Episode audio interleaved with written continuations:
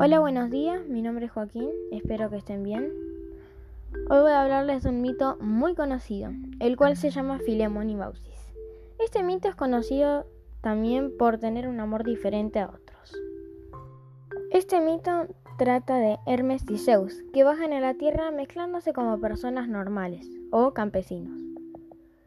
En una de esas aventuras, ellos se van a un pueblo cerca de la ruta Firgia, las casas tenían apariencia de que vivía gente rica. En ese momento, se le acercaba la noche y estaba lloviendo. Pasaron casa por casa y todos le cerraron las puertas. Hermes, cansado de caminar y estar empapado, le dijo a Zeus que volvieran al cielo. Pero Zeus no se dio por vencido. Él le dijo a Hermes, todavía queda una casa por ver. Pero esa casa no era como todas, era una choza miserable. Al tocar la puerta les abrió una anciana que rápidamente los dejó entrar y los llevó a su humilde chimenea para que se secaran y no estuvieran empapados. Dentro de la casa había dos ancianos. Filemón y Baucí se hacían llamar. Ellos eran delgados como si no comieran tanto. La comida que tenían era escasa, solo tenían sopa y pan pero aún así les ofrecieron comer con ellos.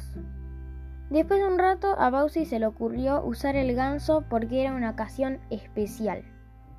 Cuando lo trajeron los dioses reaccionaron y se quitaron el aspecto de campesinos.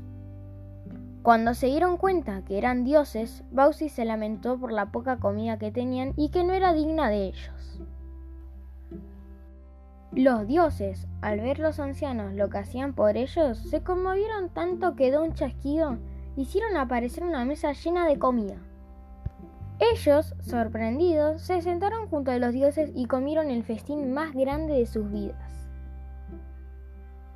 Al terminar su comida, los dioses los llevaron afuera. La lluvia dejó de caer en ellos y Zeus apuntó al cielo e hizo que su cabaña sea un templo.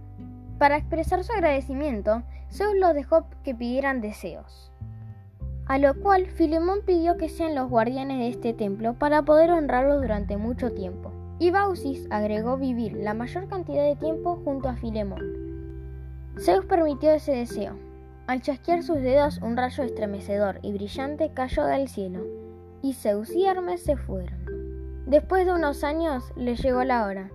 Tomados de la mano, se empezaron a convertirse en un árbol bello. Se empezaron a endurecer, las ramas crecieron de ellos y de ahí un árbol hermoso salió.